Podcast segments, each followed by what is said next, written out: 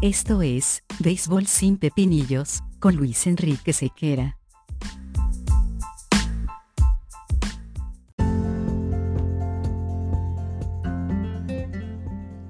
Béisbol sin Pepinillos es una presentación de Vatel. Despierta el sabor con Vatel.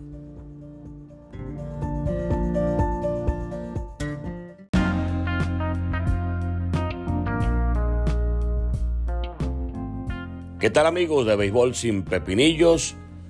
Bienvenidos sean todos ustedes a una nueva entrega de nuestro podcast.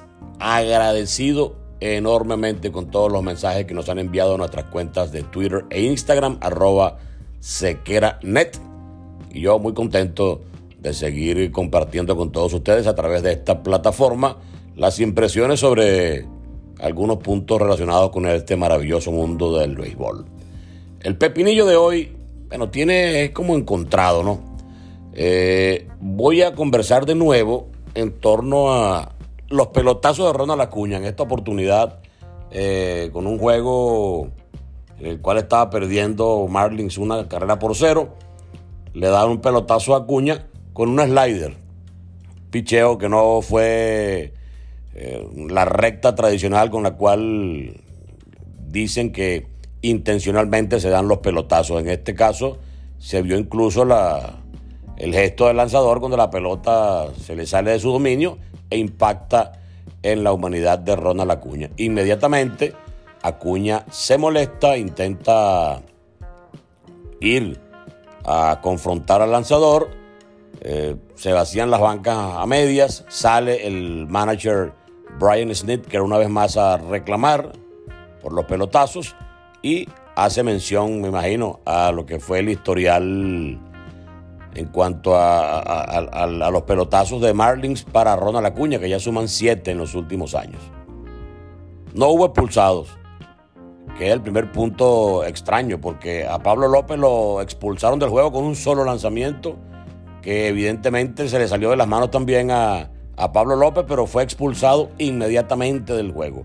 Aquí se supone que si tú eres consciente, si tú eres coherente y, el historial así lo, dice y lo utiliza como argumento para poner orden en un juego, también han debido expulsar a este lanzador que le dio el pelotazo a Ronald Acuña. Punto número uno. Ahora, la única manera que se ha encontrado para dominar a Ronald Acuña, ya dijimos en un un podcast anterior, es pichándole alto y pegado. ¿Por qué?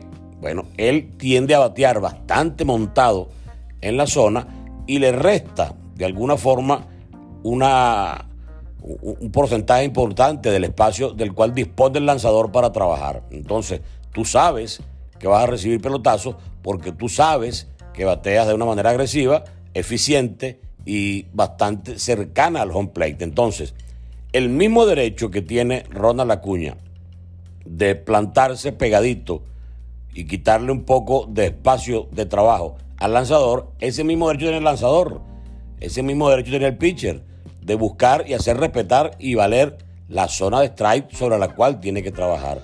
Recuerden que la zona de strike es una especie de cuadrito imaginario por donde la pelota, si pasa por allí, es sentenciada como strike. Pero si tú tienes allí eh, eh, en un 15-20% de esa zona eh, ocupada por un brazo, entonces tú no vas a permitir como lanzador que ese brazo te obstaculice la manera de trabajar con fluidez y te veas tú obligado para ceder, para no pegarle un pelotazo, para complacer un manager o para no seguir incrementando un historial de, de bolazos a un pelotero, tú no vas a permitir entonces que un tipo tan peligroso como Ronald Acuña te obligue a que le lances del medio hacia afuera, porque él castiga con mucha severidad ese tipo de lanzamiento y la ventaja la va a tener absolutamente el bateador. Que Ronald Acuña se moleste, todos los pelotazos molestan de alguna forma, porque a nadie le gusta que le estén dando pelotazos. Desde ese punto de vista no hay problemas, pero aquí ya hay un precedente de otro corte. Aquí se habló eh, de una expulsión a Pablo López en una oportunidad porque le dio un solo pelotazo y ahora se habla inmediatamente de que cada vez que Acuña bate no se le puede pichar pegado porque eh, resulta que el historial eh, así lo impide. Entonces no puede ser, no se ve bien que un pelotero aprovechándose en primera instancia de su gran calidad, porque es indudable la calidad de Ronald Acuña, pero también todo aquello que tú, en materia de, descomposición, o de, digamos de composición, sino de concentración hacia el pitcher, tú puedes hacer, evidentemente va a ser un, punto a tu favor. Entonces puedes tú capitalizar el temor de un pitcher de, de lanzarte pegado, el temor de un lanzador de, de recostarte una pelota, el temor de un lanzador hacerlo a la zona de strike. Yo te garantizo, como dije también en el podcast anterior, en el podcast anterior, a veces el nombre se pega un poquito, eh, que a lanzadores como Pedro Martínez, como Randy Johnson, como Roger Clemens, como Nolan Ryan y como muchos otros de, de, gran velocidad, cuando le trataban de robar una parte de la zona de strike, el picheo era pegado. Yo recuerdo aquí eh, en Venezuela turnos de Juan Francisco Castillo, bastante joven, enfrentando allá a un Andrés Galarraga consagrado. Galarraga también tenía esa eh, eficiencia bateadora y también solía colocarse muy pegadito en la zona de strike. Entonces, si tú querías hacer valer tu zona, tenías que lanzarle pegado, sea Galarraga o sea quien sea.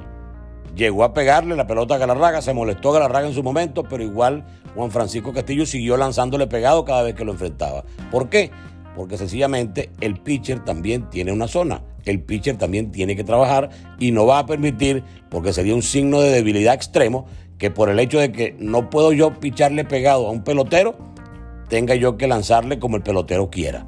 Entonces es cuestión de jerarquía, es cuestión de, de, mentalidad eh, y disposición a la hora de lanzar y también la, la parte de, aprovechar la, ventaja que le dan en cuanto a la protección a Ronald Acuña. Ya salió el manager que una vez le dijo que hacía cosas estúpidas, ahora cada vez que le lanzan pegado a Acuña, sale, protesta y dice, tiene que votarlo porque eh, están lanzándole adrede a Acuña. En este caso, el pelotazo nunca se da con un slider, un pelotazo nunca se da con una curva, el pelotazo es con una recta y la recta va entre la pierna y, y la espalda, o sea, nunca a la cabeza y nunca eh, con otra intención que no sea la del pelotazo que, para bien o para mal eh, algunos managers siguen ordenando y para bien o para mal siguen siendo ese tipo de códigos que respetan algunos, para bien o para mal existe dentro del esquema del béisbol. Así que yo, como Acuña, yo me molesto porque yo trato de desconcentrar al pitcher y trato de sacar ventaja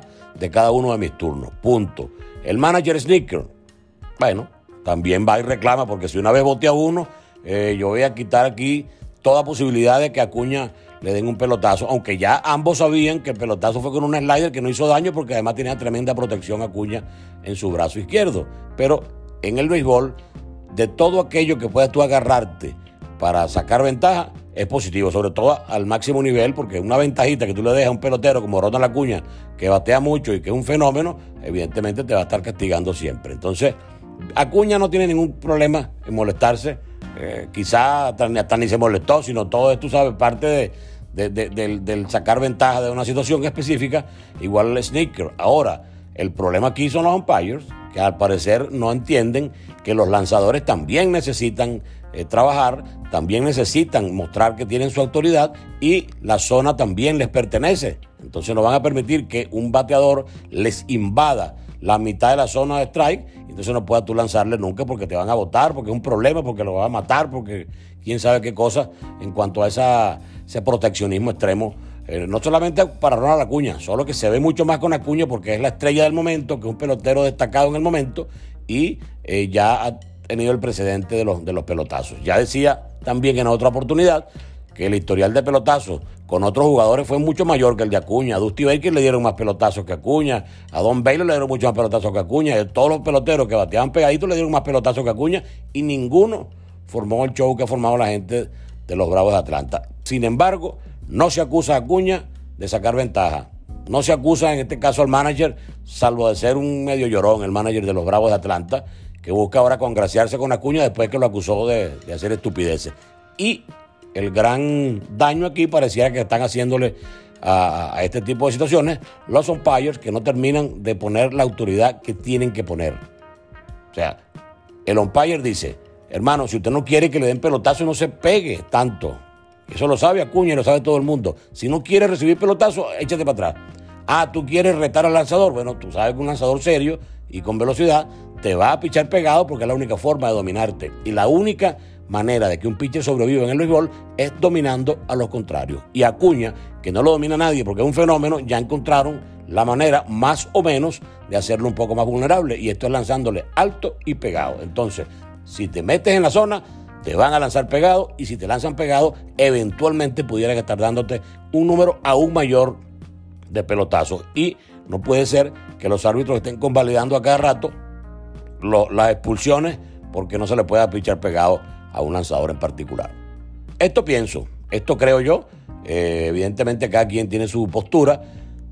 Puedes tú manifestarla a través de las redes sociales hasta arroba sequeranet, tanto en Instagram como en Twitter, porque aquí esto es eh, libre y esto es eh, respetando la opinión de cada quien. Así que hámelo saber y seguramente estaremos respondiéndote las inquietudes de rigor. Nos encontramos en una próxima entrega de Béisbol sin Pepinillo. Ya saben, si no quieren que le den pelotazo, no se metan tanto en la zona porque los lanzadores también tienen que comer.